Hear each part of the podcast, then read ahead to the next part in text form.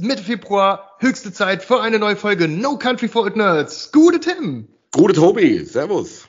Wir haben heute ein spannendes Thema für euch dabei, denn das Jahr ist noch jung. Es stehen etliche Spiele-Releases äh, dieses Jahr bevor, tonnenweise, um genau zu sein. Und der Tim und ich, wir haben uns gedacht, dass wir doch mal mit, für euch und mit euch ein paar von diesen großen Spiele-Releases besprechen wollen, von denen, sage ich mal, ikonischen, teilweise von der Länge her epischen und vor allem auch Open World ausgelegten Spielen. Ähm, es geht ein bisschen darum, wie die episch langen Spiele, die du mit Open World normalerweise immer in Verbindung bringst, ne, wo du mal locker 100, 200, manche auch 300 oder mehr Stunden reinballern, im Vergleich zu auch anderen Spielen, die vielleicht nach 30 Stunden auch mal durch sind. Wie zeitgemäß ist das Ganze? Für welches Alter ist das eigentlich noch angenehm? Ja? Also Tim, du und ich, wir haben da ja vielleicht ein anderes Zeitmanagement-Problem als äh, ein 14, 16, 18-Jähriger, der sich da noch ganz anders oder, reinwirft. Oder 20-jähriger Student. Oder 20-jähriger Student. Acht Semester. Ja. Gott habt die Zeit selig, ja. Ähm, Aber genau das ist es. Also es wird um ähm, große Open-World-Games gehen, die gerade erschienen sind dieses Jahr oder noch rauskommen. Denn wir haben dieses Jahr ein paar echte Boliden hier auf dem äh, Tablett liegen, auf die teilweise auch ja schon lange gewartet wurde. Und ähm, ich würde sagen, wir stürzen uns mitten rein, oder? Ja, auf jeden Fall. Manche von denen haben wir ja immer mal schon so nebenbei angesprochen. Heute wollen wir mal so ein bisschen einen dedizierten Ausblick darauf geben, was ist für uns interessant, was wird da dieses Jahr kommen. Es kommt dieses Jahr ein, ein brutaler Berg auf, auf qualitativ hochwertigen Spielen oder vermeintlich qualitativ hochwertigen Spielen auf uns zu. Da wollen wir mal gucken, wie Tobi eben schon gesagt hat, wie zeitgemäß ist da vieles noch wie funktioniert das heute noch und funktioniert es überhaupt noch für viele? Bin ich mal gespannt, was wir da so rausarbeiten können heute. Allerdings. Ähm, starten wir vielleicht direkt mal mit äh, einem Spiel, was am 10. Februar erschienen ist und zurzeit in aller Munde auf jedem Twitch-Stream und äh, jedem zweiten YouTube-Video läuft, Hogwarts Legacy. Ähm, ganz klar, so das Spiel, was zurzeit, denke ich, am meisten besprochen wird da draußen. Ähm, ich glaube, bei Twitch hat es den Rekord von Cyberpunk, was äh, die Menge an Streams angeht, gebrochen sogar. Ähm, ich spiele es auch selbst, habe ähm, pünktlich zum Release angefangen, bin sehr begeistert. So viel kann ich schon vorwegnehmen. Ich werde nicht spoilen, keine Angst. Aber ich kann sagen, ich selbst bin ähm, kein richtig großer Harry Potter-Fan. Ich finde find die Filme gut, die haben mir Spaß gemacht, ähm, aber ich habe die Bücher nicht gelesen und bin auch niemand, der in der Lore super deep drin ist oder so. Ich habe mir das Spiel einfach ähm, deswegen gekauft, weil ich die Welt spannend fand, weil ich Lust auf äh, Abenteuer, Rätsel und Action hatte und einfach mich mal wieder in so einer Fantasy-Welt äh, mit Magie und Co. richtig verlieren wollte, ohne dass es gleich in Skyrim und Co. ist, wo ich so eine extreme extreme Role-Playing-Game äh, einnehme, sondern ich wollte mich einfach von, von einem tollen Abenteuer entführen lassen. Und genau das hat äh, mir bisher Hogwarts Legacy geboten. Ähm, es hat mich seit dem, seit ich angefangen habe zu spielen, überhaupt nicht mehr losgelassen. Ich habe jeden einzelnen Tag Bock drauf, freue mich auf abends nach Feierabend äh, eine Runde spielen zu können. Muss nicht immer lang sein.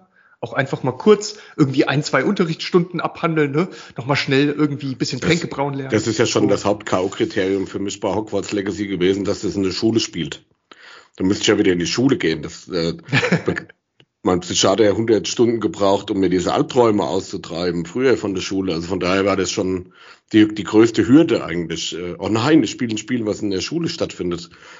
Das geht schon mal gar nicht. Also nein, Spaß beiseite.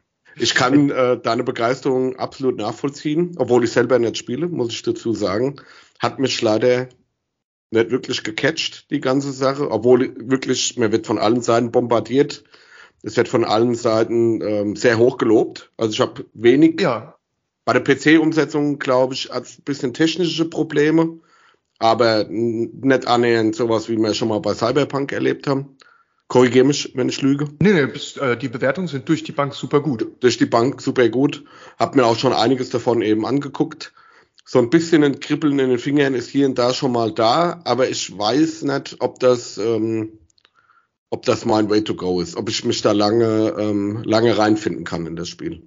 Also ich, ich, ich kann zumindest sagen, so neben der Lust auf Abenteuer und Co.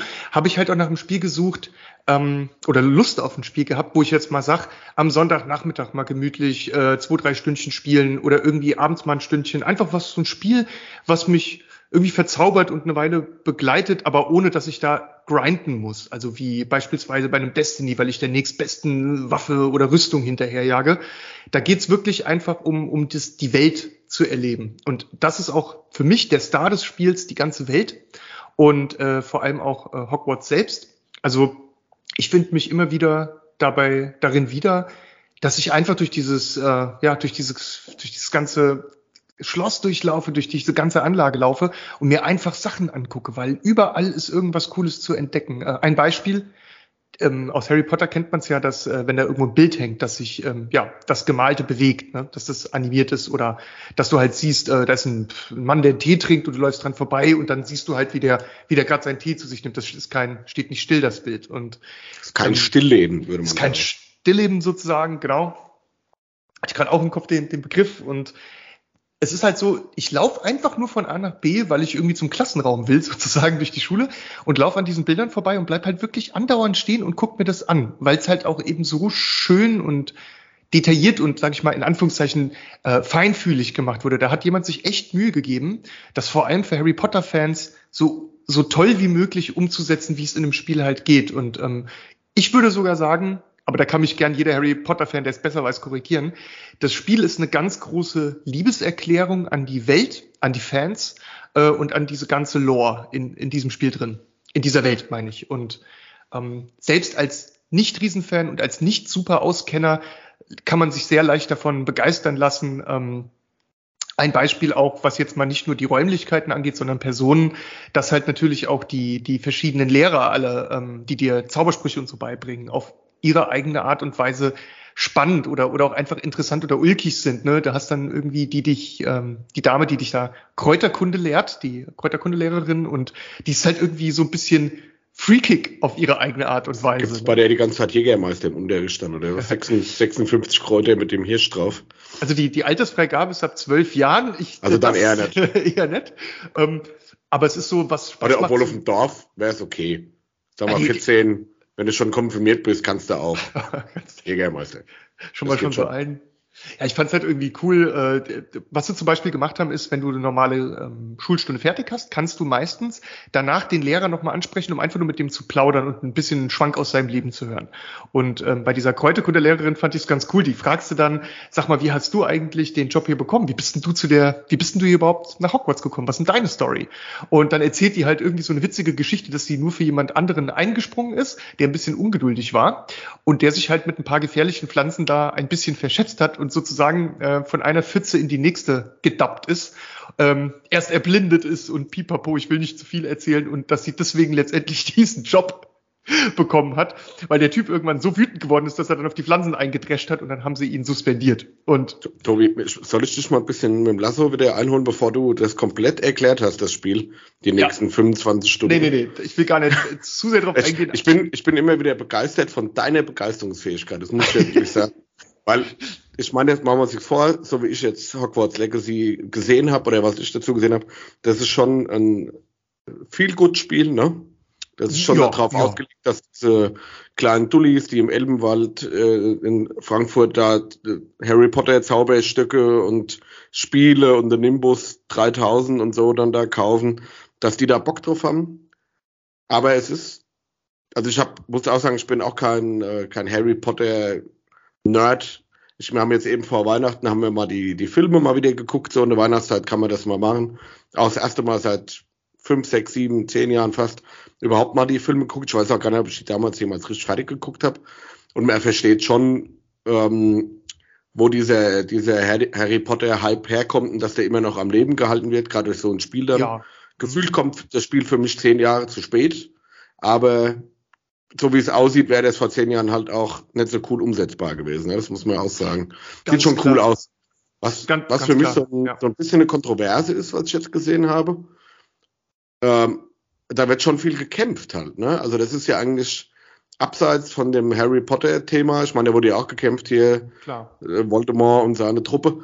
Ähm, aber das ist schon, ich, man haut ja hier schon hunderte von Leute weg mal so an einem Tag, ne?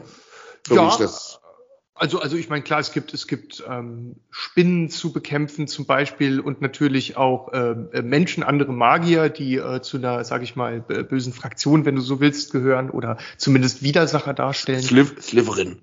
Ja, ja, die, die sind ja auf deiner Seite. Ach so, die sind auf meiner Seite. Ja, du, es gibt ja äh, vier verschiedene. Ähm, ja, komm, das lass uns nicht vertiefen, die genau. Harry Potter Arc da. Ja, ich meine, das, das ist auch sehr Harry, bekannt. Harry Potter Fan Podcast. Äh, oder ja, es gibt halt vier verschiedene Häuser. Ne? Ja, und ja. Äh, das Schöne ist auch, oder, oder vielleicht das würde ich gerne dazu erwähnen, weil ich das ganz nett fand. Es gibt ja auch einen Harry Potter Fanclub natürlich äh, online, so eine Seite, äh, also Nein, Community. Ich glaube, es gibt Tausende wahrscheinlich. Nee, so ein offizielles meine ich. So. Und ähm, du kannst, wenn du dich da anmeldest, das ist natürlich, um dich da auszutauschen und Infos abzugreifen, bla bla.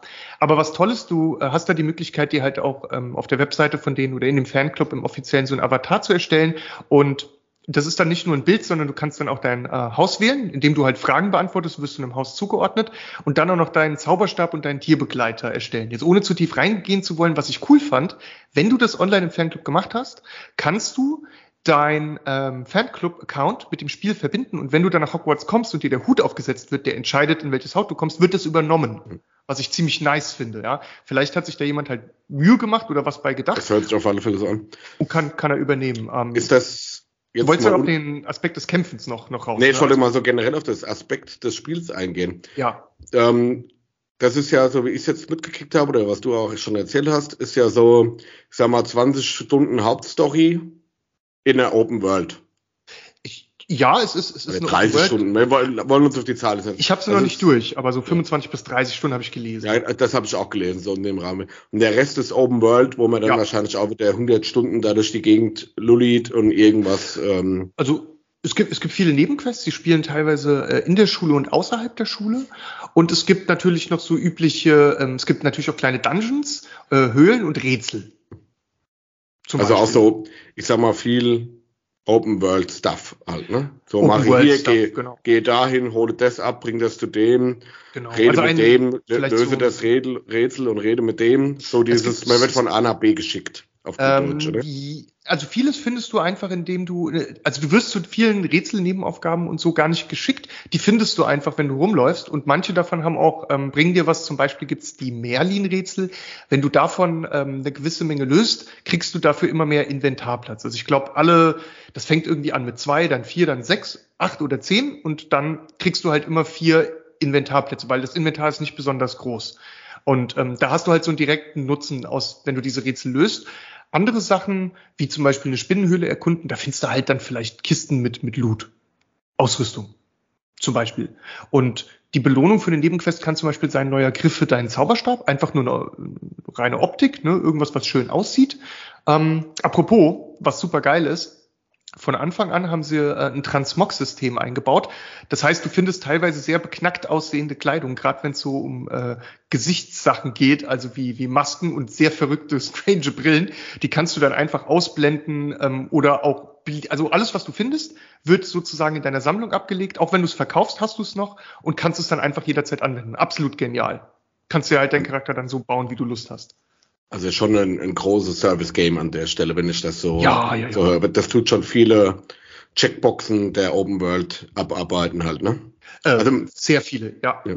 Aber ist aber, ist aber am Ende vom Tag ja. drauf ausgelegt, man spielt so seine 30 Stunden Hauptstory, macht so das drumherum und ich sag mal so nach 60, 70 Stunden hat man einen sehr großen Amount daran abgearbeitet wahrscheinlich, oder? Ja, ich würde sogar, ich weiß, ich weiß es halt noch nicht, aber ich würde denken, je nachdem wie, also wenn man so wie ich spielt, braucht man mhm. länger, weil ich bleib halt andauernd 400 Stunden. Ich guck mir halt die Dinge echt an. Also beispielsweise, da gab's irgendwie, äh, gibt's zum Beispiel ein kleines Dorf, das liegt an so einem See und ich laufe dann halt um den See halt auch einmal rum und guck mir das halt an. Ähm, das ist so crazy. Ja, aber es ist halt auch so schön. Ja, ähm, aber das ist ja das, was die Entwickler ja wollen.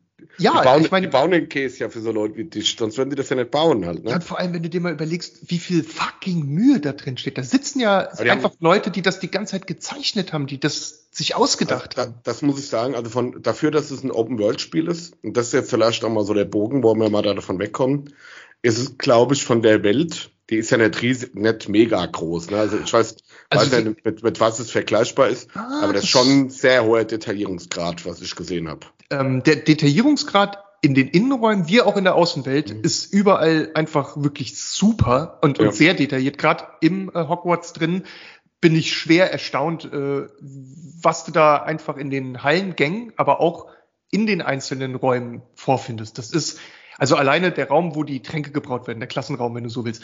Äh, nur wie viel Tische da rumstehen, wo was blubbert und dampft und, und in den Ecken ist aber dann auch überall Details. Es ist einfach alles voller Details. Ja, schon, ich sag mal, für, für Next Gen ja. Software oder äh, Spiele, wie man es will, ist das schon, was ich jetzt gesehen habe, ohne es gespielt zu haben, alles aus vorher, schon eine Benchmark, was sie für dieses Jahr gelegt haben. Und ich glaube, da werden Absolut. viele andere Spiele, gerade, wir wollen ja heute so ein bisschen auf dieses Open World Thema eingehen, schon ein bisschen struggling, um da ähm, ranzukommen, ne?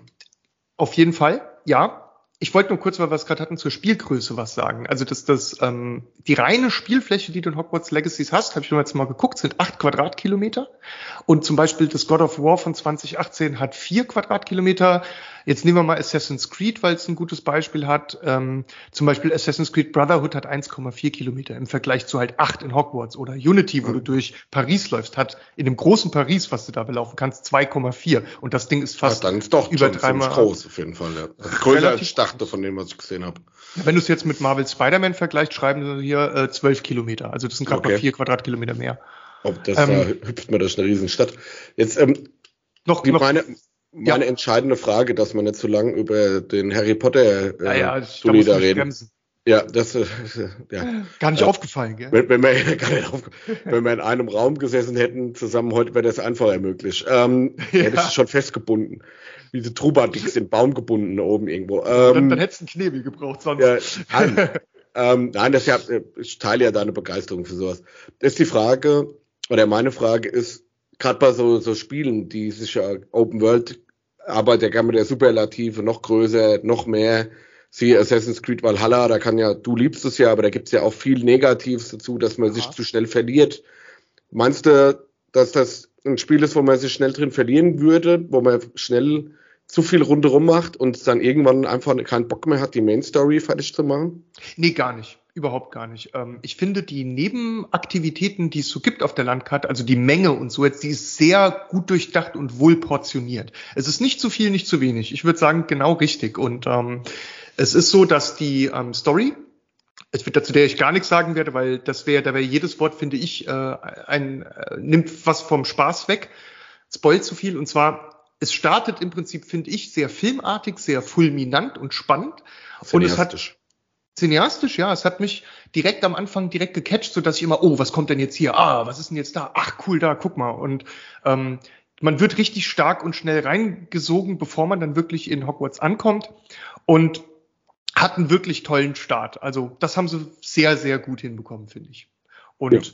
wenn du halt durch die Open World läufst, musst jetzt nicht jede Spinnenhöhle oder so da machen oder auch vielleicht nicht jedes äh, Rätsel abgreifen. Muss, müssen tust du es ja eh nicht.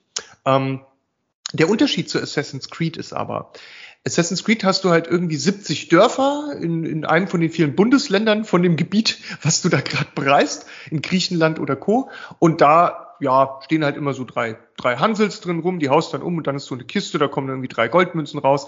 Diese Kisten gibt's auch in Hogwarts Legacy, wo du halt hier und da einfach nur mal Gold rausbekommst und dir was im Spiel zu kaufen. Aber das ist halt bei Assassin's Creed die typische Ubisoft-Formel. Die gibt es hier in diesem Ausmaß bei weitem finde ich nicht. Das um, finde ich sehr gut. Dieses Reputative, du machst immer wieder dasselbe, er klettert den Turm hoch, erkundet genau. die Welt, dann geht man wieder dahin, dann tut man das Dorf Älteste erschlagen, das die Tochter weniger. entführen, das macht man dann in jedem Ding. Das ist ja auch sowas, was, ähm, ich sag mal, gerade so Spiele wie The Witcher 3 ja irgendwann mal komplett aufgebrochen haben, die dieses ja. reputative Sachen machen, die der Charakter gar nicht machen würde. Die, die Hat, Neben, ja, die, die Nebenquests von Witcher 3 sind ja der neue Goldstandard. Äh, es gibt immer, sage ich mal, die, weiß ja, die, die Welt vor Witcher 3 und die Welt nach Witcher 3, was Nebenquests angeht. Es kann sich halt heute keiner mehr erlauben, irgendwie. Doch, Ubisoft erlaubt sich das jetzt okay. mal wieder aufs Neue. Bei denen ist aber System, ne? Das ist ja die Ubisoft-Formel. Ja, du musst halt Bock drauf haben halt. Das du musst Bock drauf haben, ja. Dabei das ist halt, ich finde, das war jetzt die, die, die Frage für mich für Hogwarts. Wie, wie reputativ sind die Nebenquests? Also das kann Aufgaben. ich vielleicht bei meiner Spielzeit noch nicht so gut beurteilen okay, andere, dann müssen wir, aber müssen wir das mal hinten anstellen. Ich kann nur sagen, was ich bisher erlebt habe. Das war halt so, na klar, ähm, ist jetzt nicht jedes äh, Nebenquest wie bei einem Witcher so eine total eigene ähm, und oft tiefe Story für sich. Oder bedeutungsschwer, sondern da gibt's natürlich irgendwie so einen Typ, der sagt, oh, ähm, ich habe irgendwie meine Karren mit Waren von A nach B geschickt und ich habe die nie wieder gesehen, die sind wahrscheinlich von bösen Räubern irgendwo. Das habe ich ja noch nie aus dem Rollenspiel gehört. Genau, und dann, dann musst du halt diese Wagen zurückholen. Das sowas ja. gibt's auch, aber ähm, ja, sowas gibt's auch. Punkt. Aber und, ich sag mal, wenn das einmal vorkommt oder von mir aus ein abgewandelter Form dreimal, gehe ich das ja noch mit. Aber wenn das dann so Richtung Ubisoft, mir macht das in jedem Gebiet einmal, ja, in jedem Gebiet, genau. dann, dann bricht für mich auch diese Open-World-Formel. Und das ist ja auch das, ähm, wo wir, wo wir schon öfter drüber gesprochen haben. Wie, wie gut funktioniert eine Open World? Würdest du sagen, die ja. funktioniert hier gut? Oder fühlt man sich so, ich muss das und das und das machen, um dem Spiel Genüge zu tun?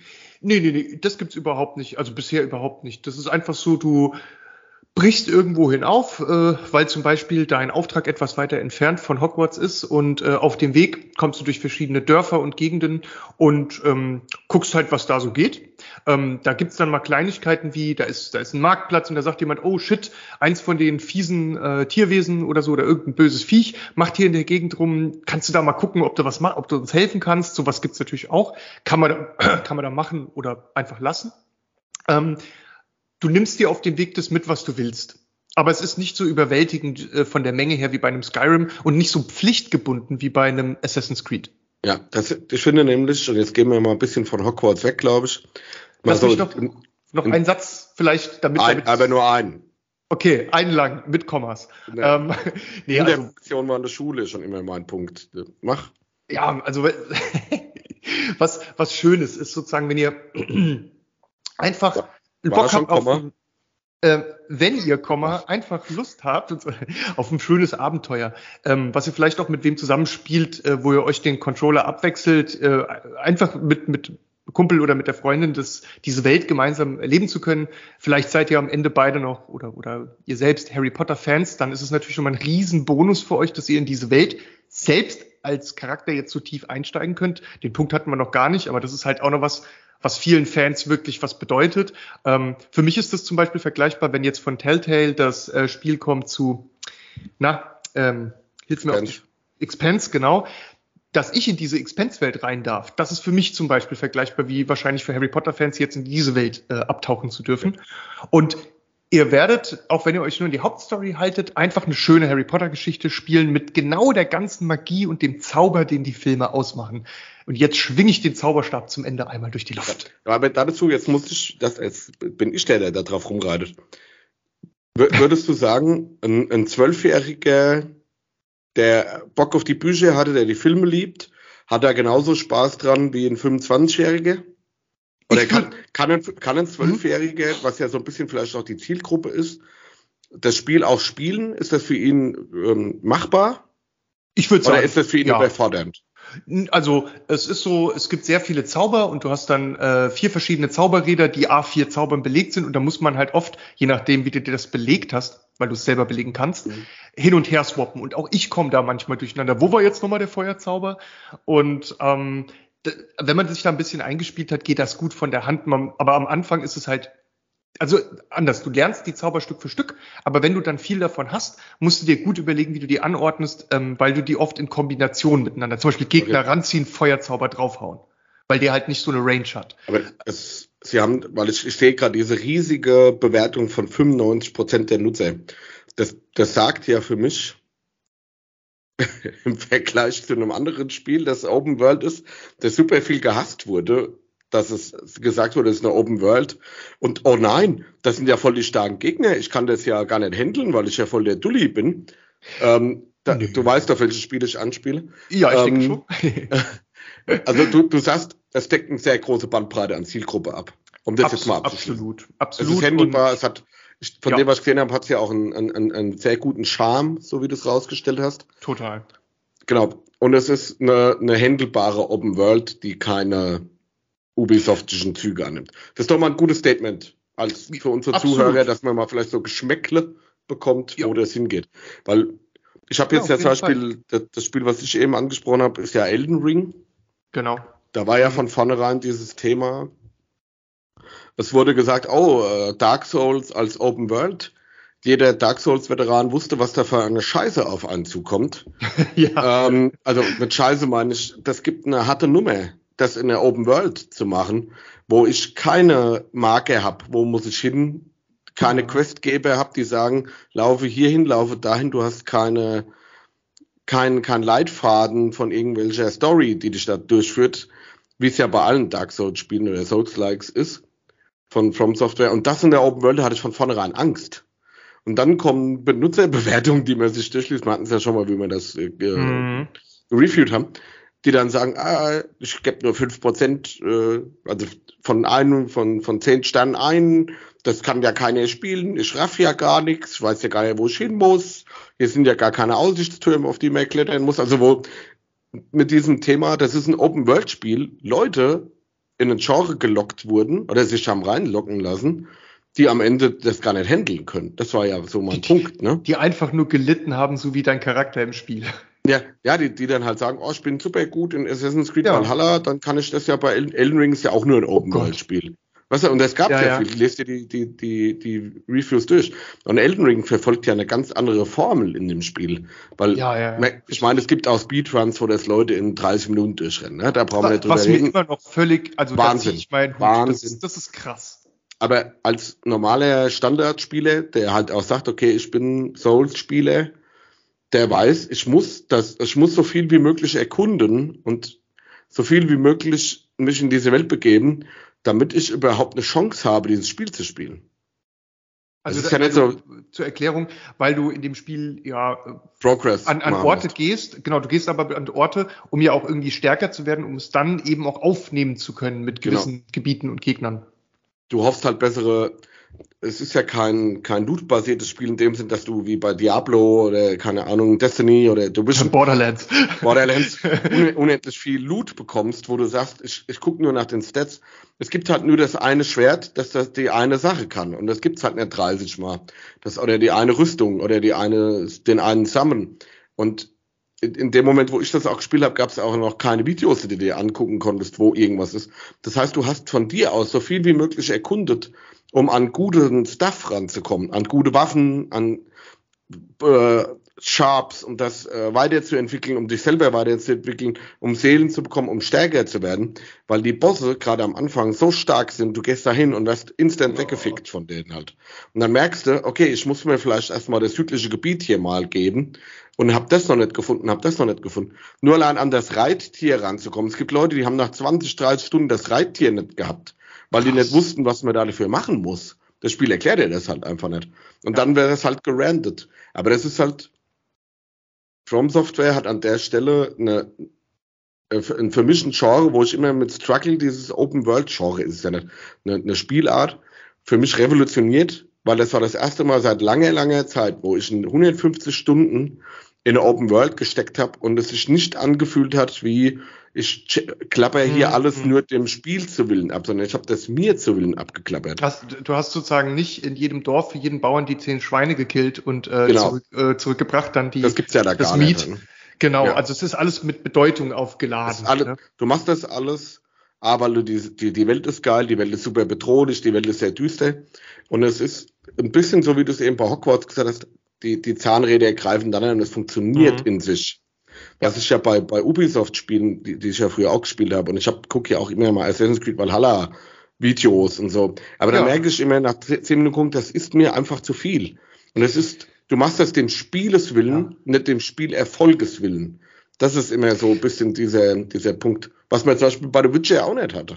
Ähm, das, das hast ja, äh, hat ja Ubisoft auch selbst jetzt gemerkt, würde ich da mal einwerfen, weil die arbeiten ja an, glaube ich, drei neuen Assassin's Creed Spielen, ja, wenn ich noch geil, richtig und und das, das geht ja eines von Qualität, wenn man an drei Sachen gleichzeitig arbeitet. Nee, aber aber ähm, sie haben ja Mirage und Co. Ne, wieder aufgenommen, dass die Leute das Assassin's Creed wieder so ein bisschen wie früher wollen, also eher mit einer, sage ich mal, relativ, ja, was heißt relativ, mit einer linearen Story, ähm, die sich mehr in einem begrenzteren Gebiet äh, oder in einer Stadt ähm, bewegt und die halt auch ein ganz klares Ziel hat, auch wieder mit mehr äh, Sneak-Anteilen und so. Und ich gehöre, also ich habe ja wirklich alle Assassin's Creed gespielt und auch viel Zeit auch in die Open World Assassin's Creed gesteckt, die auch gut waren.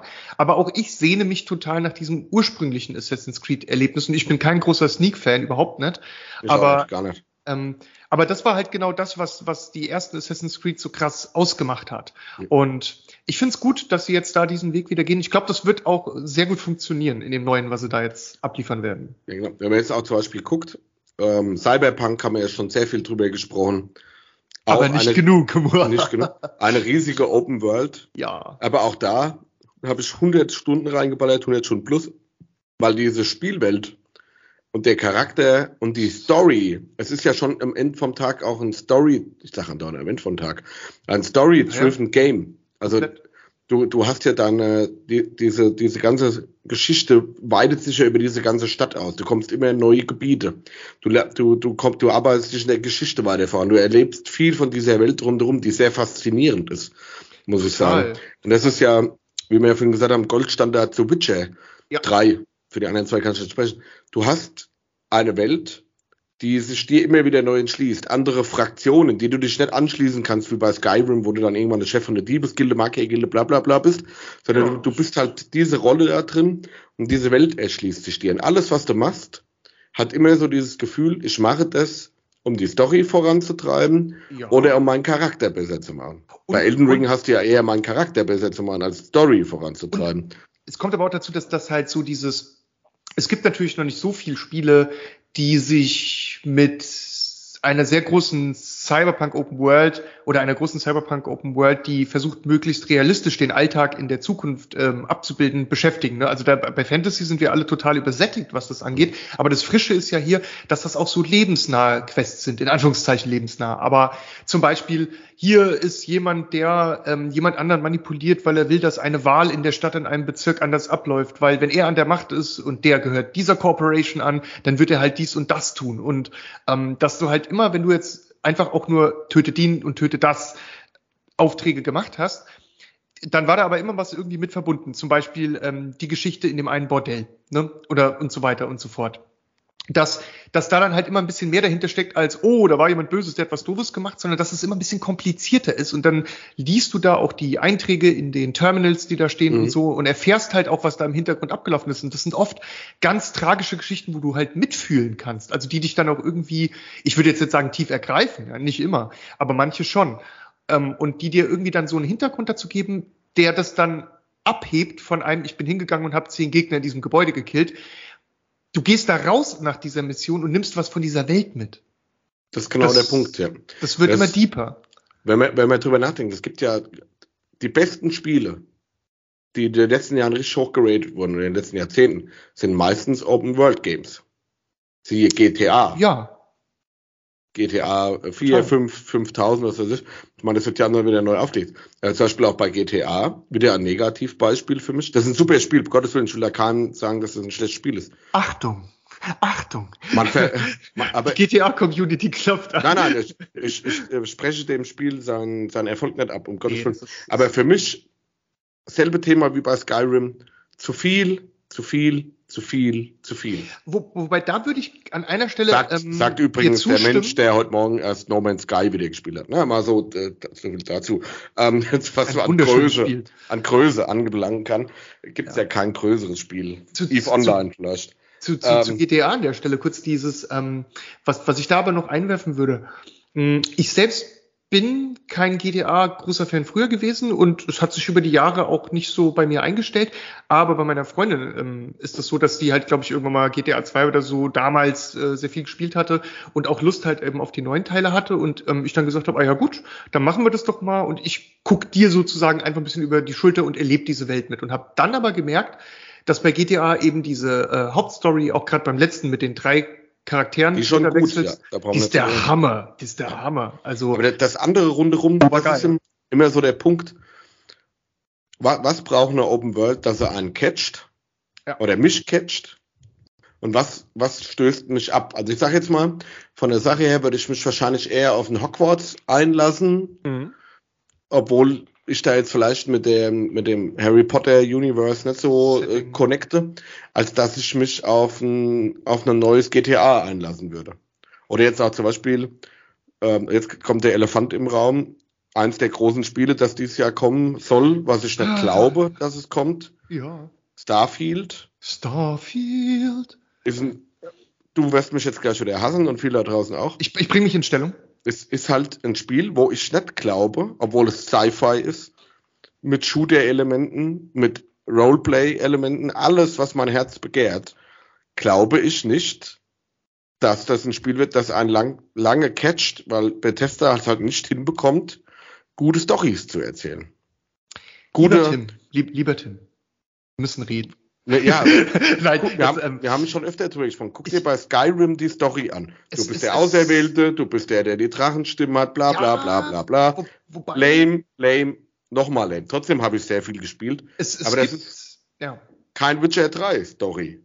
Oder nee. Cyberpunk-Story oder ähnliches. Du hast, du hast schon recht. Bethesda hat da ähm, seine eigene Art mit umzugehen, ja. weil ich sagen muss, dass es da gerade ja auch in Spielen wie Oblivion, wie Skyrim, Fallout 3, 4, 1, 2 gibt es ja auch so viele ähm, von diesen geilen Nebenquests, die, die wirklich tief gehen und die, die sehr cool sind und die ich durchaus als, äh, wenn man jetzt mal am Goldstandard misst, äh, bedeutungsvoll wie, wie Witcher-Nebenquests äh, sehen würde. Also manchmal auch ganz kleine Sachen, wie zum Beispiel bei Skyrim das Quest, wo die eine Frau zu dir sagt, äh, du, mein Mann ist verschwunden, der, der ist vom Beruf Maler und, und er war in seinem Zimmer und jetzt ist er einfach weg und er ist nie wieder aufgetaucht, was ist los? Und dann findest du halt raus, dass der irgendwie, ich ist zu lange her, ne, aber mit magischen Farben gemalt hat und ist in sein eigenes Bild aufgesogen worden und dann springst du ihm nach in dieses Bild und dann ist plötzlich plötzlich die ganze Grafik von Skyrim so wie mit Pastellfarben gemalt, dieses Level, mhm. und dann holst du da diesen Mann zurück. Sowas fand ich zum Beispiel total nett und kreativ. Und ähm, bei Starfield, ich glaube, da müssen wir folgende, folgende Faktoren sehen. Bethesda macht das immer so, dass sie halt in jedem Spiel irgendwas dazulernen oder irgendwas Neues reingebracht haben, äh, was irgendwie eine Neuerung war. Und immer wenn sie ein, ein neues Spiel dann rausbringen, nehmen sie das Beste von den vorherigen Spielen, nehmen das mit und verbessern es gleichzeitig und bringen noch was Neues dazu. Und bei Starfield glaube ich, kommt das Beste von Skyrim und Fallout zusammen. Plus Neuerungen und auch das, was sie gelernt haben auf der Reise dahin in den letzten 20 Jahren und so. Und deswegen, ich, bei Starfield ist ein Punkt, wenn wir von Open World reden, besonders wichtig. Wir haben hier kuratierte Städte, Orte und Planeten, die, für die sie sich sehr viel Mühe genommen haben, wo die Hauptstory und auch Fraktionsquests spielen werden. Und drumherum gibt's halt etliche Sternensysteme, die man erkunden kann, wo aber die Planeten äh, prozedural generiert sind, also mit Zufallscontent. Und No Man's Sky.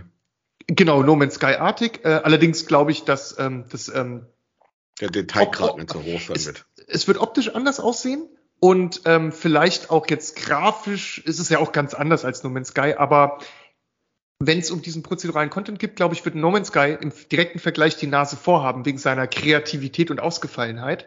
Ähm, Starfield, die Jungs haben halt, die Devs haben halt gesagt, wir werden das so machen, dass es keine leeren oder kaum leere Planeten gibt, wo ihr hingeht, wo dann gar nichts ist. Also wir werden euch prozedural da irgendwie eine kleine Stadt oder so hinploppen, in der es dann auch Aufträge oder so für euch gibt. Aber das ist sehr repetitiv. Aber das ist halt, wenn ihr Bock habt zu erkunden, dann könnt ihr das halt machen und findet da dann auch Sachen. Das ist einfach nur ein bisschen Fansupport, dass da dann irgendwas ist. Aber es gibt halt eben eine bestimmte Menge an Planeten und Systemen, auf die sie sich in der Story konzentrieren, wo wir dann die hohen Details finden, ne, wo alles ausgearbeitet ist. Das wird aber nicht bei dem Random Content so sein. Ich bin, also ich bin äh, sehr gespannt auf Starfield. Also A, glaube ich nicht, dass es wirklich packen, das dies herauszubringen.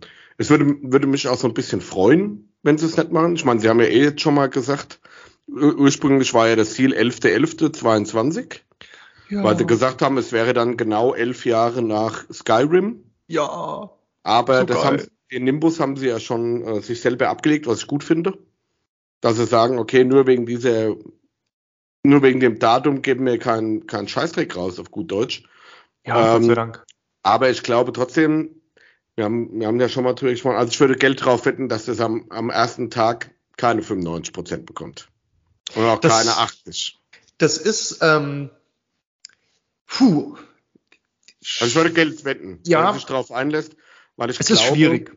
ich glaube wirklich, die. Da ist was dran? Also machen wir uns vor, Skyrim, Fallout etc., also, die haben am ersten Tag auch nicht funktioniert. Sie haben, Bethesda-Spiele haben immer, ob vielleicht auch aufgrund ihre Ambitioniertheit sehr viele Bugs äh, auch immer gehabt, ja. die sie dann Stück für Stück wegmachen mussten, über die Zeit fixen mussten. Und Starfield, da sie da bestimmt auch neue Dinge oder da sie ja auch neue Dinge da drin probieren, wird, wird genauso wie jedes andere Bethesda-Spiel darunter leiden, obwohl die das schon möglichst optimal vorbereiten werden. Trotzdem wird es passieren, bin ich ganz bei dir. Und das, das wird sich halt auch auf die Bewertung ein, einhageln ähm, irgendwo.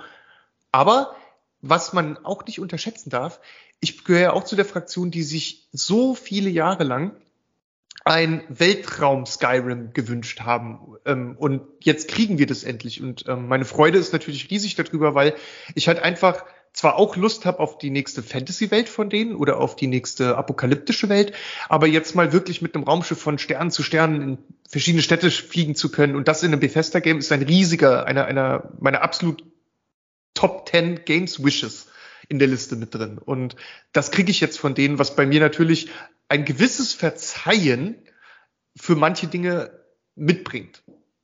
Ja, das ist klar, da ist natürlich dieses, ich lasse da mal drei Grade sein dafür, ja. das war ja bei mir bei Elden Ring auch, da hat ja am Anfang auch, gab es ja auch Sachen, wo ich sage, Mann, Mann, Mann, äh, müssen die in einem fertigen Spiel sein, aber man, man lässt das dann halt über sich ergehen. Ich finde halt, dass, dass Starfield oder viele, viele von diesen Open World Games, von diesen großen Spielen, sich zu viel Schuhe anziehen. Sie wollen mhm. eine geile Open World, sie wollen eine geile Story, jetzt bei Starfield, sie wollen ein cooles Raumschiffsystem, sie wollen aber auch gleichzeitig ein cooles Kampfsystem, hat man ja schon gesehen in den Trailern. Das hat für mich jetzt schon mal nicht so cool ausgesehen, muss ich sagen. So mit dem, äh, mit der Waffeninteraktion und so, da geht mehr. Mhm. Auch die Planeten, muss ich sagen, sehr, sehr steril, sehr, sehr kahl. Auch die ganze, mhm die ganze Formel, die da draufgelegt wird, wie die Architektur der Gebäude aussieht, wie Waffen aussehen, wie Gegner aussehen, wie Raumschiffe aussehen, war jetzt nicht wirklich mindblowing, muss ich sagen.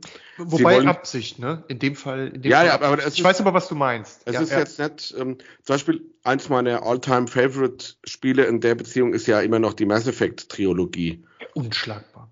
Und die haben aber ein, guck dir die Normandy an als, ja, als Raumschiff. Guck dir, also auch die mehreren Versionen, die, ne? Ja, genau. Guck dir die, die Außerirdischen an, halt, ne? Die anderen ja. Lebensformen, wie, wie durchdacht das war, wie gut die ausgesehen haben. Weltspitzenklasse. Ja. Und das ist die Sci-Fi-Welt, die ich brauche, die ich auch auf den Büchern suche. Die ich versuche immer, und, und bei, bei Sci-Fi-Büchern genau dasselbe wie bei Fantasy-Büchern. Reputativ, reputativ, reputativ. Äh, bei Fantasy-Büchern ist es immer der Auserwählte, bei Sci-Fi ist es immer irgendwelche Kriege gegen irgendwelche Außerirdische, bla bla bla. Das ist immer too much from the same. Und da ist zum Beispiel Mass Effect, ist ja einer der Vorreiter von Sci-Fi, guten Sci-Fi-Games mit geiler Geschichte. Das, das muss man BioWare ja lassen. Und, und wenn du, wenn du den ersten Teil, ne, das äh, außen vor lassen. Ja, wobei, man sollte Andromeda auch nicht so kaputt machen. Gibt oh, das war schon gute scheiße. Gründe, gibt gute Gründe, auf jeden Fall, ja, ja. Aber was, was, was geil ist, bei Mass Effect, wenn du, den ersten Teil spielst und dir dann als Spieler einfach so denkst, oh bitte, bitte mach das die, die nächsten Teile, dass die Story verknüpft ist, dass das irgendwie ne, alles zusammenhängt, bitte, bitte, bitte, bitte mach das, dass das so funktioniert. Und dann sagen die, ja, wir servieren es auf, auf dem Goldtab, auf dem Goldtablett, ähm, wir haben es aber auch noch perfektioniert für euch und wir haben es halt so göttlich gemacht, wie man es gar nicht mehr geiler machen kann, bitteschön. Und, und du, du, denkst dir dann, wie krass, das hängt ja wirklich alles zusammen, es entwickelt ja, sich alles weiter, boah, was ein Kracher, ja. Deshalb hat mich diese viel zu sterile Optik von Starfield überhaupt nicht so gecatcht, muss ich sagen. Übrigens, das ging mir tatsächlich oder geht mir tatsächlich genauso wie dir. Ich äh, habe es auch als steril wahrgenommen und da bin ich nicht so ein Fan von, wenn, wenn das alles so steril dargestellt ist in Spielen. Ähm, ich glaube aber, dass da der erste Eindruck noch sehr trügt. Ich glaube, das Spiel hat da wahnsinnig viel zu bieten. Ähm, ja, man hat aber das bis jetzt nichts gesehen, du hoffst das. Ich hoffe das. Das war aus ich, deiner Gutmütigkeit, weil du, ja. weil du, weil du willst, dass es geil wird. Aber du und ja, ich haben noch korrekt. nichts gesehen. Du hast dieselben Videos gesehen wie ich, ja. wie alle anderen also, auch. Du also hoffst. Bisschen, bisschen aber, was hat man ja gesehen auf den Städten, die sie gezeigt haben, also auf diesen Social-Orten und die, finde ich, sahen schon sehr verspielt aus und so. Ja, also, aber es sah nicht fan, äh, für mich nicht fancy genug aus, muss ich sagen. Nicht, die, nicht, es ist zu, zu grau in grau will ich jetzt nicht sagen, das hört sich jetzt hart an. Du, es gibt zu wenig. Ist dieser Hard Sci-Fi-Ansatz. Hard Sci-Fi, das ist ein sehr guter, sehr guter Punkt. Das, das es, ist, es fühlt sich so an, ich weiß nicht.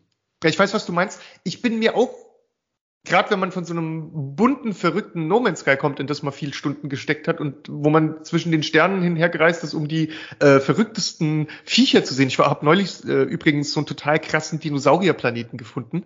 Ähm, der, ich habe ich hab vielleicht viele Planeten in No Man's Sky gesehen. Nicht, nicht abschwingen, nicht abschwingen. Nein, ich, ich, ich wollte nur sagen, der schicke ich dir gerne mal die Koordinaten, weil so eine krasse Jurassic Park Welt hast du noch nie gesehen.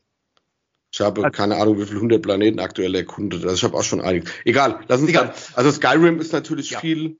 Deshalb habe ich das auch nicht als Beispiel gebracht, weil er sehr viel auf farbenfrohe, verrückte Punkte setzt. Die sind ja manchen auch schon zu viel, die dann sagen, jede Welt sieht aus wie die Erdbeerknall. Die Bundi-Welt ist ja, gibt's ja auch viele, die das nicht geil finden. Deshalb ja. bleibe ich lieber so ein bisschen bei Skyrim, ja, bei Skyrim sag schon, eher bei ähm, ähm, Mass Effect, obwohl es ja auch keine richtige Open World ist. Ne? Du hast ja auch nur ja. so einen besch beschränkten Handlungsspielraum, sag ich mal. Beschränkten Freiheitsgrad, ja, ja auf genau. Jeden Fall, auf jeden Fall. Aber was ich jetzt zum Beispiel, ich habe mir die, die Tage nochmal die, die Starfield-Videos anguckt, weil ich ja auch mit der Überlegung dann spielen muss, ob ich mir noch eine Xbox äh, zulege oder ob ich das wirklich über den Computer spielen will. Mhm. Ähm, von daher wäre es mir lieber, es kommt nächstes Jahr, da ist auch die, die Möglichkeit, an eine Xbox gescheit mal für, guten, für gutes Geld ranzukommen, besser. Dann, man läuft, er landet auf dem ersten Planet, er oder sie oder was auch immer, steigt aus und läuft so mit seiner Waffe darum. Das hat mhm. schon nicht cool ausgesehen, fand ich. Da ist Cyberpunk 10 liegen oben drüber. Nur allein von dieser Waffengeschichte halt, ne? Mhm. Und dann kommen da die ersten vier, fünf komischen Aliens aus dem Boden, wo ich gedacht habe, ach guck mal, die Krabben von Skyrim haben sie auch eingebaut. die sind halt nur größer. Und es war halt die Animation, wie die weggelaufen sind, wie die aus dem Boden gekommen sind, wie die da zu viert an einem vorbeigehudelt sind. 100% Skyrim. Und da habe ich gesagt, alle, diese Viecher haben mich doch bei Skyrim schon genervt die ganze Zeit. weißt du? Oder diese, das ist so eine Mischung aus diesen Krabben und diesen komischen Viechern, die auch noch Täusch nach dir geschossen haben. Wie heißen die? Keine Ahnung. Oh Gott, weiß ich auch gerade nicht, aber ja. ich, ich genau, weiß, was du meinst. Das ja. habe ich eins zu eins gesehen und damit ist schon für mich so ein bisschen. Oh. Und also, du, du, guckst dir, du guckst dir No Man's Sky an, du guckst dir Mass Effect an und bei Mass Effect sind außerirdische Aliens, ja, die einfach cool aussehen. Ist total ausdiversifiziert äh, bei Mass Effect. Du hast halt wirklich irgendwie viele äh, eigene Kulturen dort, die äh, ja. auch, auch Tiefe zumindest ähm, zeigen, ja, also zumindest durch diese eine Person, mit denen du interagierst und natürlich auch, dass du ja, ähm, du lernst ja auch diese Kulturen tiefer kennen über die und, Zeit. Und das fand ich mega. Und das war eins der, eine der großen Stärken von Mass Effect. Und was mich bei Starfield, ich hatte noch einen ganz anderen Aspekt, der mir so ein bisschen äh, am Anfang auf den Bauch geschlagen hat, muss ich auch sagen. Und zwar, es fühlte sich so langsam an, fand ich. Ja. Also ne, diese Schrittgeschwindigkeit, die der da, zumindest bei dem, was sie bisher gezeigt haben, hatte, fühlte sich für mich ein bisschen zu slow an. Da gab es ja noch ein paar Death Diaries, da sieht's dann wieder ein bisschen schneller aus, so kampftechnisch und so. Also der erste Eindruck hat, glaube ich. sehr behäbig angefühlt. Sehr genau, behäbig. Ich, ich glaube, das war aber vielleicht trailerbedingt ein falscher Eindruck. Es wird nicht super schnell sein, aber ich glaube schon, dass es so äh, nicht so ganz so träge ist, wie der erste Eindruck hat vermittelt. Und ähm, ich, ich, ich glaube, es wird, es wird, kommt sehr darauf an, wo man sich in dem Spiel aufhält, je nachdem, wie bunt und so es da ist und dieser Harz, also je nachdem, wie detailverliebt oder verrückt die Welt aussieht. Ich glaube, da werden die schon auch noch einiges äh, in petto haben, was wir nur noch nicht gesehen haben. Und letztendlich ich glaube, dieser Ansatz mal zu sagen, wir machen Hard Sci-Fi, also wir versuchen irgendwie die Raumschiffe so zu zeigen, wie die aussehen könnten, wenn halt die NASA die in 300 Jahren gebaut hat, ist ja, ja auch mal was, ja. was man sonst nicht so oft sieht. Finde ich ja. vielleicht gar nicht schlecht, ist mal was mehr also, oder minder Neues. Warum nicht? Ich habe Bock drauf, dann schließen wir mal das Starfield-Thema ab. Ich habe Bock drauf, aber gecatcht hat's mich jetzt, also ich würde jetzt nicht sagen, wenn das rauskommt, nehme ich erstmal drei Tage Urlaub. Momentan nicht. Ich bin, ich Gibt's bin andere noch, Spiele bin noch in dem. Modus drin, in dem ich nehme mir drei Tage Urlaub, aber das schwankt noch. Momentan schwankt es mir zu stark. Und wenn ich überlege an die drei Tage Urlaub bei Cyberpunk, oh. was ich mich dafür gehasst habe.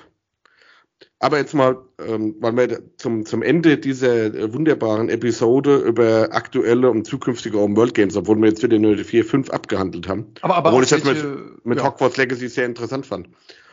Ich denke, ich denke, wir ja. haben aber auch, ähm, wir mussten ja irgendwie mal Beispiele hier ver verketten, um das eine gegen das andere genau. abzuwägen. Und da haben wir halt, glaube ich, die besten Vertreter so mitgenommen. Ne? Jetzt Oder wär, wäre für mich mal so eine Gretchenfrage. Findest du heutzutage, vielleicht auch so ein bisschen auf unsere Altersklasse abgezielt, ne? wenn man einen normalen Job hat und halt nicht jeden Tag irgendwo ran kann, sind einmal von dem von der Seite des, des Users, des Spielers her, Open World Games noch zeitgemäß und ist es für den Entwickler zeitgemäß so ein Wagnis einzugehen überhaupt? Das wären für mich mal so, mhm. also einmal Voice of the Customer, wollen wir so große Open World Games haben, um uns da 100.000 Stunden drin zu verlieren? Oder sage ich lieber, nee, dann nehme ich lieber fünf Spiele, die so 30 Stunden Content bieten, dafür aber gut sind, nicht verbuggt sind, die Bock, also die einfach aus einem Guss sich anfühlen, was ja Open World Games oftmals nicht haben. lieber drei Spiele, die eine gute Story haben, die durchgehend gut erzählt wird, wie ein langer Film. Will ich mich selber verirren in der Welt? Will ich mich selber verlieren in der Welt? Wie Skyrim, wo die meisten sagen, ich habe überhaupt keine, keine Hauptstory verfolgt, ich habe einfach meinen Charakter gespielt. Wo, wo geht da die Reise hin? Was würdest du sagen? Also da ich schwierige, also, schwierige große Frage. Es ist, es, es ist eine große, aber auch eine spannende Frage und auch, glaube ich, eine ziemlich zentrale Frage, wenn es um diese ganzen epischen RPGs äh, oder, oder Open World Games, die aus den eigentlichen RPGs hervorgegangen sind, ist ziemlich zentral. Ich meine, ich bin alter Pen and Paper Gamer. Ich habe mit der ersten Dungeons and Dragons Version in Deutschland angefangen, Pen and Paper zu spielen. Also ich habe den ganz klassischen, äh, die ganz klassische Nerd-Sozialisation hier genossen und natürlich habe ich auch damals als das alles nur auf dem Blatt und dem Papier mit der eigenen Fantasie geschehen ist, ähm, aber ich schon PC-Enthusiast war, davon geträumt, dass wir irgendwann mal digital ganz tolle Welten von Spieleentwicklern gezeigt oder vorgelegt bekommen. Und so ein Oblivion oder sowas oder ein Morrowind war ja, war, das war dann irgendwann da und eine große Begeisterung. Das war aber auch in dem Sinn frisch und neu und in der Form hatte man das noch nie gesehen. Heute hat man schon ganz viel davon gesehen und erlebt. Witcher, Skyrim, Oblivion, Fallout und Co. Wir haben schon eine ganze Menge erlebt jetzt. Und da stellt sich halt die Frage, jetzt wo mein, mein junges Ich, was damals davon geträumt hat, so viel schon erlebt hat, brauche ich das jetzt noch? Kann ich mir das zeitlich überhaupt noch leisten, managen und mit meinem Leben vereinbaren? Weil das ist eine ernste Frage, die sich in unserem Alter leider stellt. Ähm, das ist nicht mehr so ohne alles gerade wenn es darum geht, 150, 170, 180 Stunden irgendwo zu versenken. Und dann gibt's auch noch was anderes, was damit reinspielt, nur um mal jetzt so die, die einzelnen Aspekte aufzuzeigen. Wenn man sich auf so ein Spiel einlässt oder auf ein MMO, wie ich zum Beispiel jetzt seit neun Jahren an Destiny an der Nadel hänge, ja, du hast halt weniger Zeit für andere Games. Ja. Wenn ich Destiny nicht gespielt hätte oder so manch anderes Game nicht, wie viele andere Spiele ich ausprobiert hätte, erlebt hätte von Jump'n'Run über Beat'em Up, mein ganzes Scope wäre viel breiter gewesen. Ich hätte viel mehr mitgenommen. Und ich bin öfter mal oder manchmal ein bisschen traurig darüber und denke mir so, ja, Mist, da hast du echt eine Menge verpasst, weil du halt sehr viel Zeit oder ich sehr viel Zeit in bestimmte Titel, die mich sehr glücklich gemacht haben, gesteckt habe. Und jetzt ist es so, wenn jetzt so ein Starfield rauskommt, ich weiß, da gehen 200 Stunden rein über die Zeit. Das muss nicht in einem Jahr passieren, aber auf die Dauer schon. Skyrim hat mich zehn Jahre, elf Jahre lang unterhalten und ich habe letztes Jahr in Story, 20 die man in zehn Stunden durchspielen kann, ne?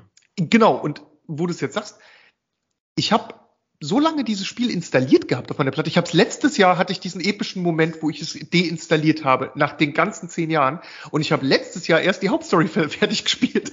Nach zehn Jahren. Genau, das muss ich dir mal geben. Das ist aber ein sehr guter Punkt, den du gebracht hast. Spiele ich 100 Stunden, 200 Stunden was, wo ich Spaß dran habe, auch wenn es nicht cineastisch ist, sondern einfach, weil ich sage, ich habe jetzt Feierabend, ich setze mich jetzt hin, ich mache jetzt mal einen 4000. Gilden Raid bei Destiny mhm. oder sage ich, ich habe jetzt die Woche das vierte Spiel abgeschlossen, von denen aber drei eigentlich nicht geil waren. Was? Also ja. wir, wir, wir, wir vergleichen das ja dann immer mit God of War oder was weiß ich. Das, von den Spielen gibt es ja auch nur drei im Jahr oder vier. Ja. Wenn du dir anguckst, ja. welche, welche Spiele wirklich mal gut sind oder wo ich auch gut finde, es gibt viele gute Spiele mit Sicherheit. Aber wo ich sagen würde, und ich habe ja einen riesen Pile of Shame, den ich noch abarbeiten muss. Ich habe noch oh, ja. God of War, das äh, Remake von Dead Space, auch leider noch äh, Fall, äh, Fallout. Last of Us, wo ich irgendwann abarbeiten muss und am Ende sitze ich hier habe eine halbe Stunde Zeit am Tag oder eine Stunde, wo ich sage, heute zock ich mal, dann mache ich mir No Man's Sky an. Das wo ich sage, ich mache mal eine halbe Stunde mal was, mache mal hier, mache mal da. Genau. Keine aber, Story, aber, kein gar nichts. Einfach nur so Entspannung. So ein Spiel wie No Man's Sky, ist ja ganz gut, dass du es jetzt nochmal angesprochen hast. Das ist für mich ja auch äh, Play to Relax. Also das ist genau ein Spiel, da weißt du, ich kann jetzt eine halbe Stunde rumfliegen, ich gehe in den Orbit, da sind tausend Sterne, ich fliege mal zu dem Blauen dahin, dann guckt man einfach, was passiert und wenn man dann ausmacht, ist es überhaupt nicht schlimm, weil das Spiel genau will, dass du dieses Erlebnis hast und dich nicht zwingt, irgendwelche Quests abzuhaken. Es geht einfach nur ums Erlebnis selbst und ums Chillen. Und bei einem Starfield hast du natürlich eine Story, die du abschließen willst und so weiter. Und nochmal den Unterschied. Ja, du hast ja selber gesagt, du schließt ja gar nicht ab. Ey, das ist ja bei Skyrim auch die Story nicht abschließen. Ja doch, ja, aber Jahren. halt nach zehn Jahren. Aber ich hab's was ja andere, was ja andere in der ersten Woche gemacht haben.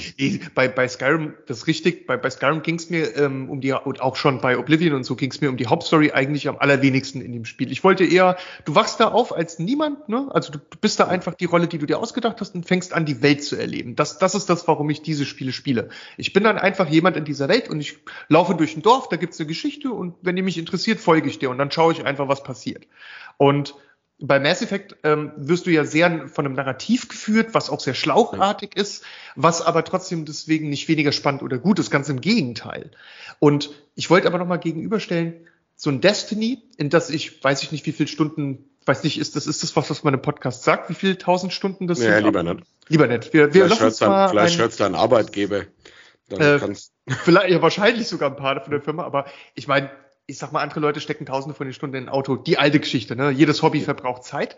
Es ist nur so, in Destiny hat für mich einen Aspekt, den Skyrim so für mich nicht in derselben Form hat. Also in Skyrim, da schalte ich ab, da bin ich dann als, äh, keine Ahnung, Belior der Thief äh, irgendwie unterwegs und, und, und versuche mit der Diebesgilde Kontakt aufzunehmen, ne, irgendwo. Und da mal zu schauen, was da geht. Aber in Destiny, das ist ein soziales Spiel, wo ich immer mit anderen Leuten gemeinsam unterwegs bin. Das heißt, natürlich oft auch mit meinem Clan oder so. Das heißt, wir sind dann ja, während wir das spielen, reden wir über das echte Leben, tauschen uns über Filme, alles Mögliche auf, so wie wenn du mit Freunden in der Kneipe sitzt und ein Bierchen trinkst, nur dass ja, wir halt dabei zocken. Magic spielst abends zum Beispiel. Oder, oder, oder Magic zockst. Und im Prinzip ist für mich Destiny hat diesen sozialen Aspekt, wo ich immer mit anderen Menschen zusammen in einer aktiven ja. Kommunikation beim Zocken bin und natürlich äh, so Dinge entstehen wie Evergreens, äh, Witzrituale, die sich immer wiederholen und ähm, die aber ich auch absolut aber, liebe, ja.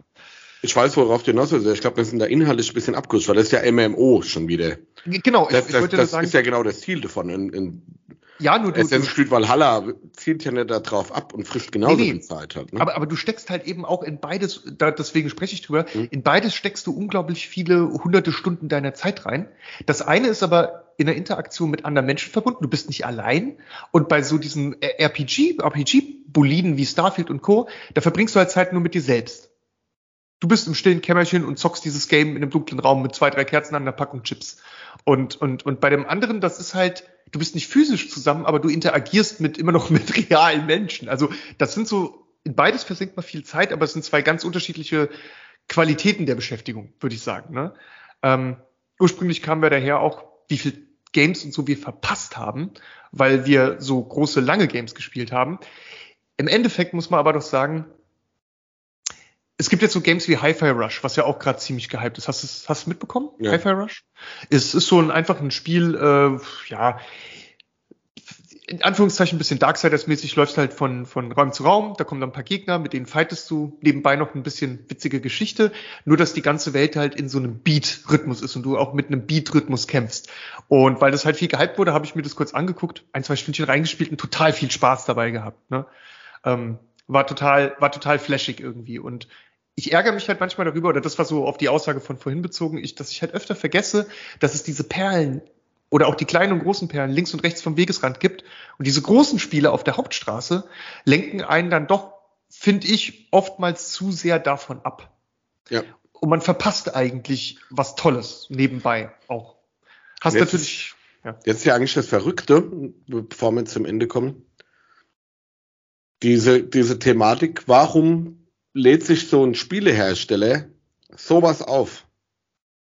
Weißt du, was ich meine? Also diese, die mhm. Fallhöhe bei einem Starfield für Bethesda ist ja mega hoch. Wenn das nicht funktioniert, wenn die Engine oh, nicht ja. funktioniert, wenn das zu lame wird, wenn die, die, die Leute da keinen Bock drauf haben und es gibt mit Sicherheit einen ganzen Haufen, die das raten werden, äh, wir wahrscheinlich auch, dann ist doch dieses uns, Entschuldigung, uns passiert sowas wie bei Cyberpunk, ist doch die Gefahr mega groß bei so einer Open World.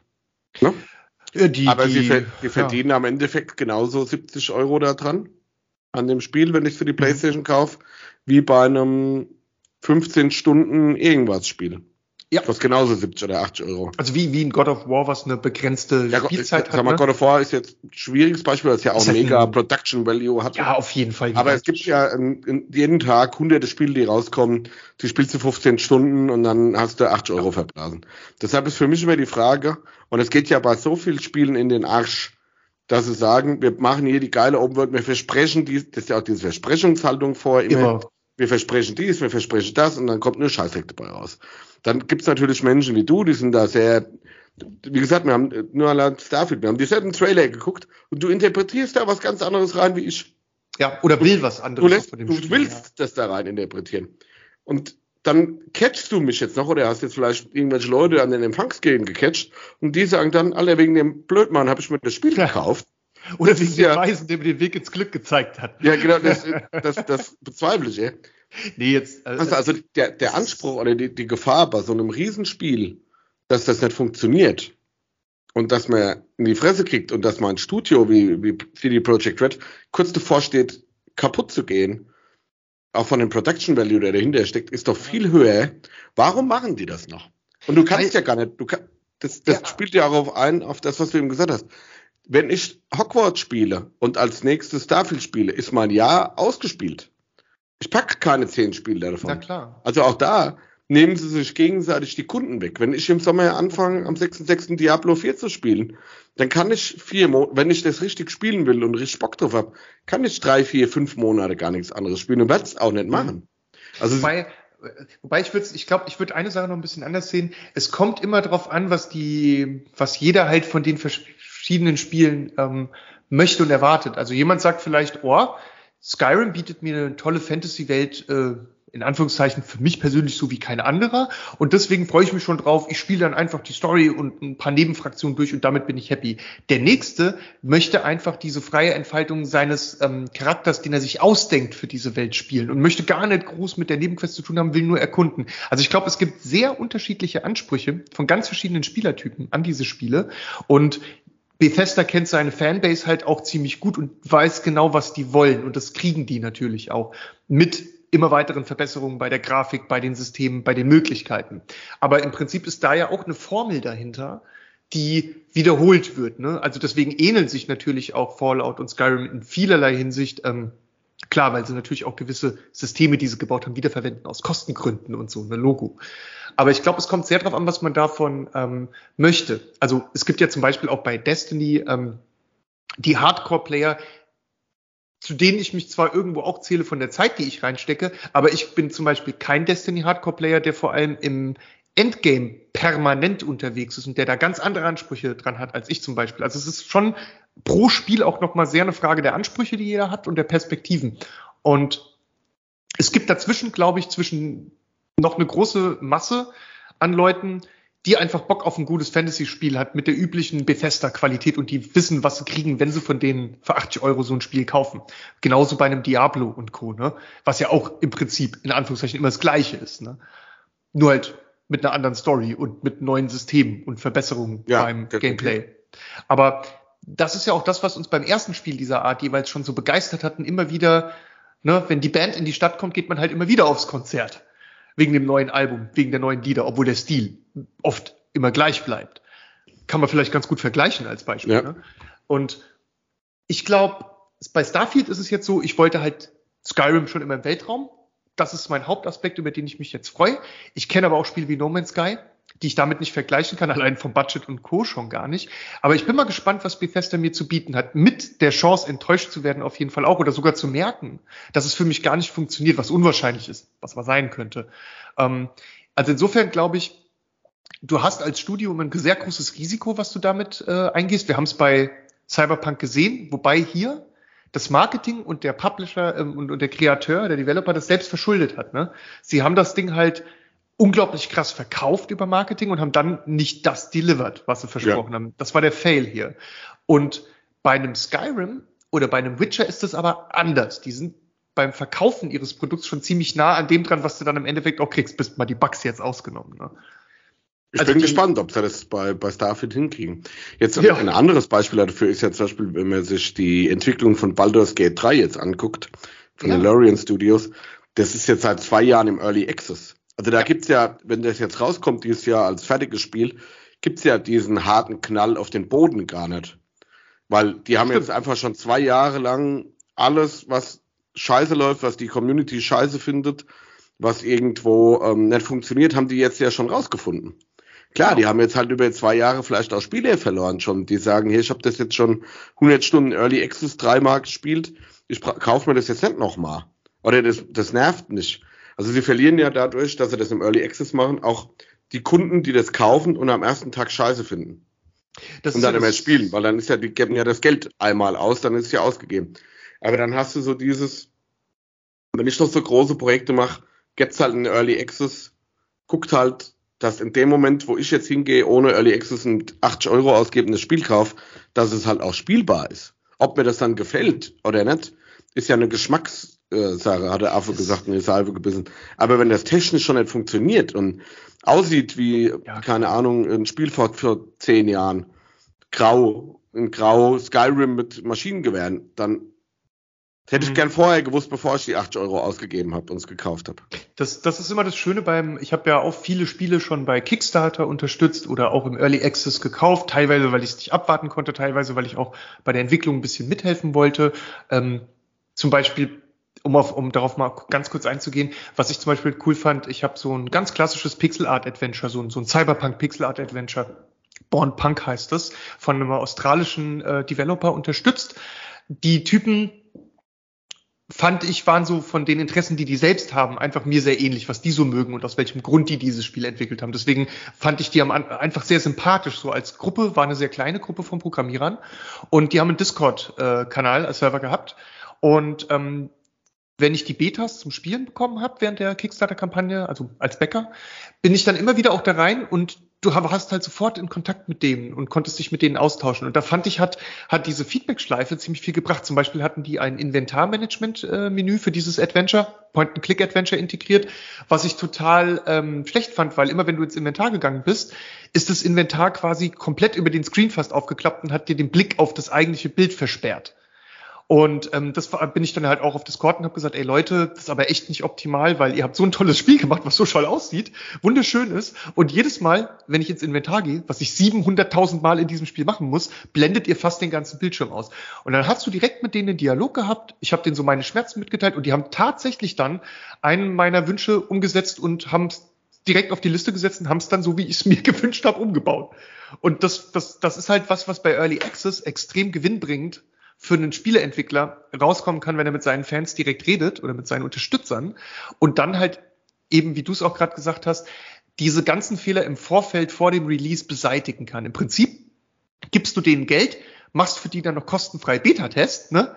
Und das ist halt so ein Ding, was kritisiert Nur Win-Win für, für den Publisher, ja, Moment. Wobei ich sagen, so ist es, das sehen ja auch tatsächlich viele so. Ich finde immer, wenn ich mitreden darf, wie ein Spiel entwickelt wird, was ich sonst eben nicht darf, dann ist, kann das meistens in den meisten Fällen für mich eigentlich nur von Aber Vorteil sein. Ich habe gerade eben drüber nachgedacht, mal. Wir gehen halt auch immer von der guten Welt aus, ne? wo ein, ein Tobi und ein Tim ja. irgendwo gute Ideen haben. Machen wir uns immer nichts vor. Das Internet und die Leute, die äh, das bashen und alles kaputt machen, die sind halt nochmal, also ich werde hier auch schon immer hingestellt, ich würde immer alles schlecht reden, aber ich schreibe keine Morddrohungen und Beleidigungen im ja, Internet anonym an irgendwelche Spielehersteller. Ich glaube, wenn du das zu offen machen würdest, würde da auch nur Scheißdreck dabei rauskommen. Muss ich dir ganz ehrlich sagen. Ja. Wenn du dir das anguckst, was die Leute auf Cyberpunk eingehauen haben. Ja, zu Recht. Des, des Todes. Inhaltlich zu Recht. Aber Menschen äh, mit äh, zu, aufs Tiefste zu, zu beleidigen drohen. und wegen am Ende vom Tag beschissenen 70 Euro alle. Und sie haben es ja, die haben ja jedem das Geld sogar wiedergegeben, wenn du es wieder ja. haben wolltest. Das Spiel ist ja heute auch top-notch, da kann man ja nichts sagen. Absolut. Und klar gibt's dann immer Leute, die sagen, okay, ich finde halt Hogwarts Legacy nicht cool, hat mir nicht gefallen, hab paar Stunden gespielt, dann habe ich es wieder deinstalliert, hat mir nicht zugesagt. Ich muss es ja nicht direkt beim Start kaufen. Dann kaufe ich es halt, das passiert mir eh nicht mehr so oft. Dann kaufe ich es halt vier Tage später, gucke mir schon mal ein paar Testvideos an, habe besser Geschmäckle dafür, genau. ist das was für mich? Und wenn es mir dann trotzdem nicht gefällt, ah ja, dann ist es halt immer so. Aber dieses, ich kaufe irgendwas, das, ich habe ganz abstruse Erwartungen an irgendwas und dann werden die nicht erfüllt. Hat man ja heute eigentlich nicht mehr. Du kriegst ja auch ohne genau. Early Access schon super viel mit von Spielen und dass du dann halt wirklich mal so auf den Leim geführt wirst wie bei Cyberpunk. Ja. Ich glaube, da haben viele draus gelernt. Aber wenn du das, ja. wenn du wirklich Voice of the Customer machen willst, dann wird wirklich eine Scheißdreck dabei rauskommen. Weil ja, die ist, ja. Internetwelt ist, also diese toxische ja. Penner-Welt im Internet ist halt einfach zu groß für sowas, glaube ich. Und, und das ist ja auch, da kommen wir wieder, da dreht sich schließlich so ein bisschen der Kreis. Ähm, da prallen halt diese unterschiedlichen Wünsche und Perspektiven aufeinander, was dieselben Leute vom Spiel wollen. Ich sehe das zum Beispiel bei Destiny immer wieder. Da gibt es so Fraktionen, die halt in Destiny sehr gerne PvP spielt und die immer sagt, Bungie lässt seinen PvP links liegen, verbessert da nicht wirklich was. Wir kriegen nur zwei neue Maps in einem Jahr. Was ist da los? Das ist total furchtbar. Und die anderen sagen, ey, Destiny ist ein PvE-Game. Das PvE ist mir viel wichtiger. Und wenn du die dann gemeinsam das Feedback reinschmeißen lässt, sind es ja im Prinzip zwei Gruppen an einem Seil, die Tauziehen machen. Ne? Ich will, ja. dass der Entwickler mehr Zeit in meine Seite des Spiels, die ich lieber spiele, investiere und, und so weiter und so fort. Und ähm, dazu vielleicht auch mal, weil wir gerade gerade dabei sind, ich glaube auch, du hast recht, man kann dieses Fenster nicht zu groß machen, weil dann kommt so viel gemischtes Feedback rein, dass der Entwickler es dann auch schwer hat, das überhaupt zu filtern, zu lesen und zu verarbeiten. Beim Early Access sind es Leute, die Geld vorab ausgeben und die sagen, ich will unbedingt, dass du dieses Spiel machst und ähm, ich habe hier auch die Chance, weil ich dich vorab unterstütze, ein bisschen mitzureden. Das kaufe ich mir quasi ein, dieses, in Anführungszeichen kaufe ich mir ein, dieses Mitrederecht, die Möglichkeit mitreden zu können.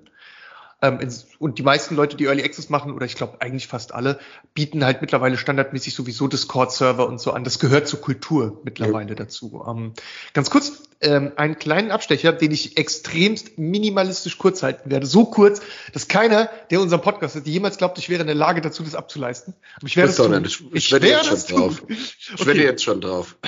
Es beginnt mit einem Wort, wo du das sagst, wo du sofort sagst, das ist total unrealistisch.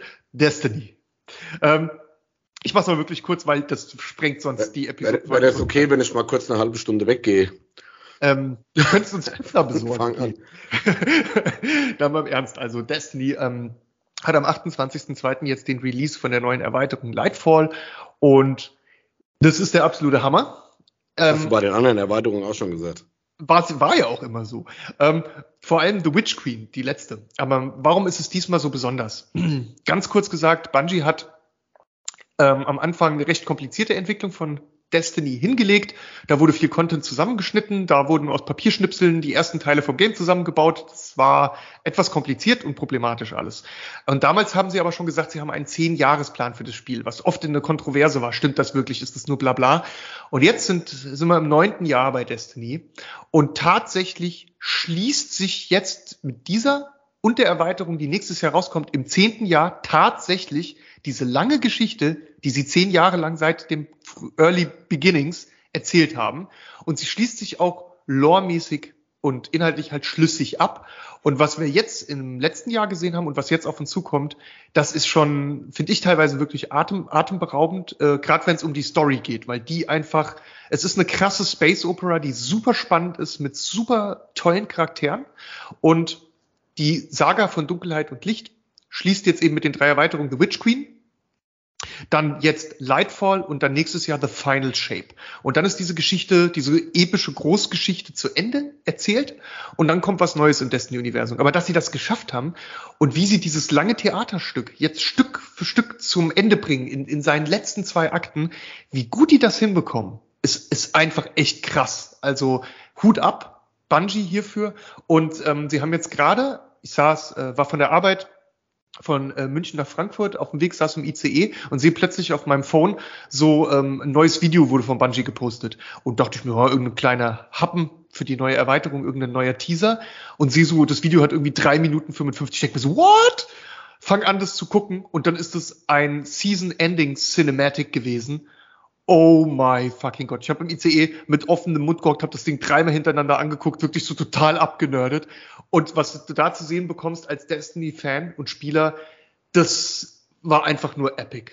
Das war einfach nur so krass. Und sie, sie, sie haben es halt auch so drauf, diese Cinematics zu machen. Was ich damit sagen will, ist, auch wenn ich so viel Zeit in Destiny in den letzten zehn Jahren letztendlich oder neun Jahren meines Lebens investiert habe, so viele hunderte von Spielstunden, ist es halt auch geil, wenn nach dieser ganzen investierten Zeit ein Spiel wie ein, eine Filmserie oder eine normale Serie, die dich wie The Walking Dead oder so eben auch 10, 12 Jahre oder so unterhält, das dann als Spiel schafft, in diesem Medium Spiel, dich so lange immer wieder neu begeistern zu können, dich überraschen zu können.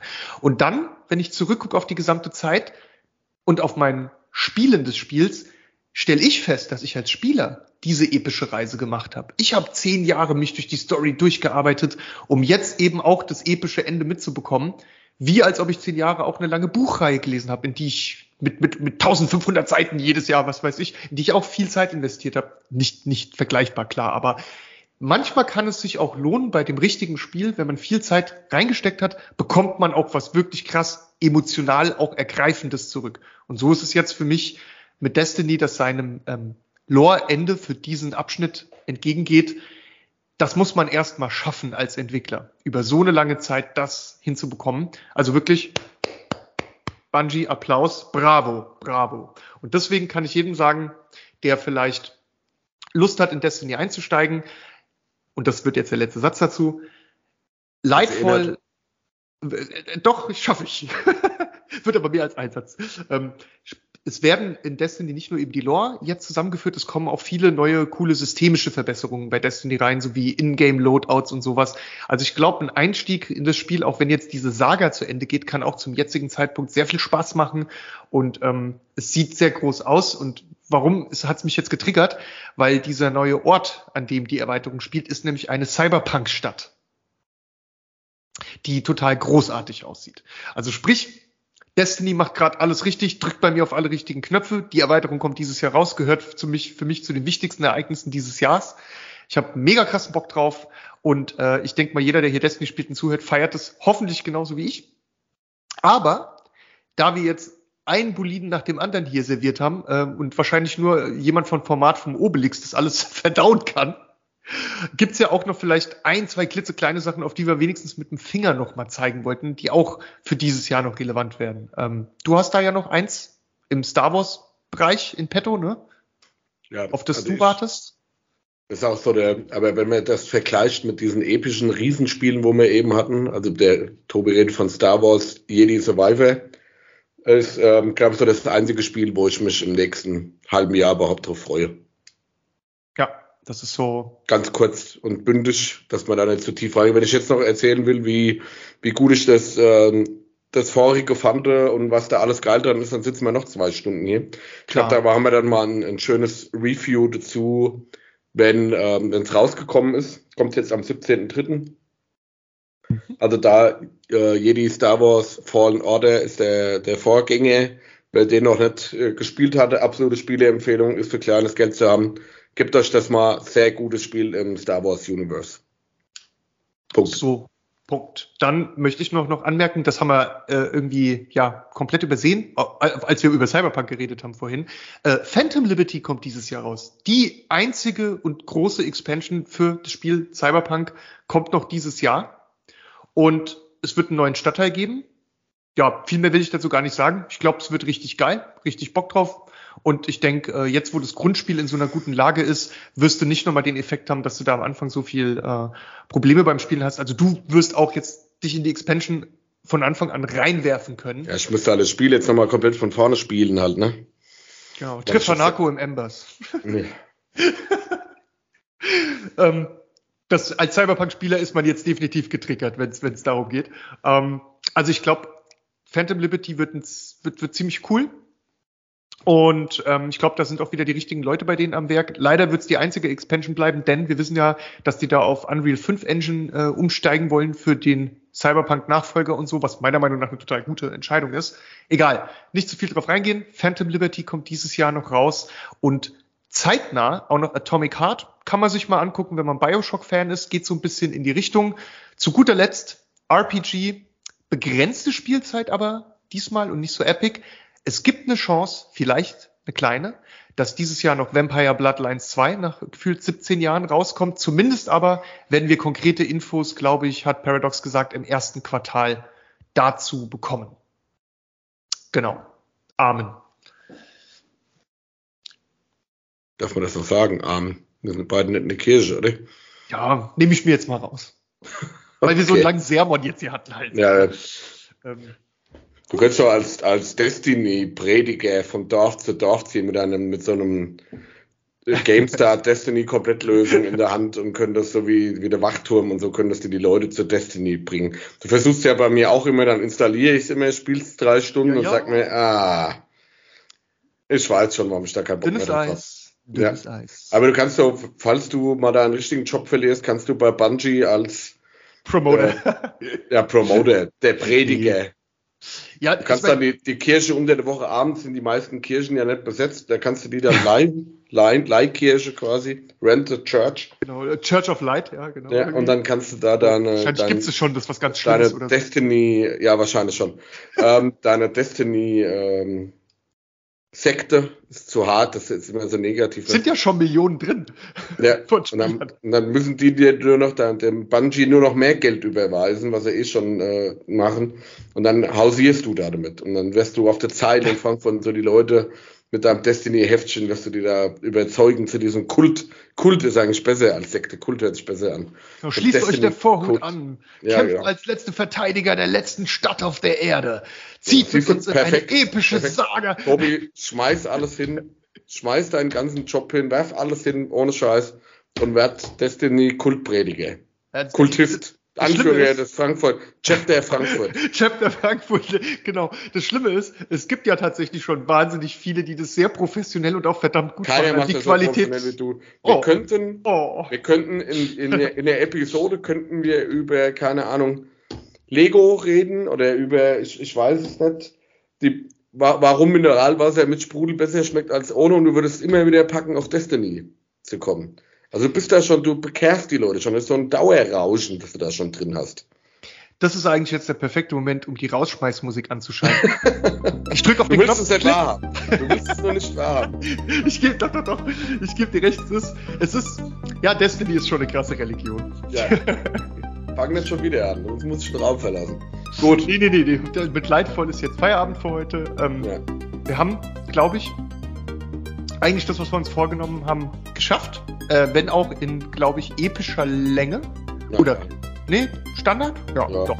Passt. Bei uns halt die Männer. Genau. Aber wir, wir könnten natürlich noch, ähm, was wir aber nicht tun werden. Ich habe was vergessen, noch ganz zum Schluss. Nein! Das ist auch, Nein, das, auch nur ein Satz. Und das der Abspann läuft schon. Wir sind oh doch schein, scheiß kein, kein Marvel-Film, dass wir immer erst nochmal nach dem Abspann irgendwas machen müssen, damit die Leute überhaupt im Kino bleiben.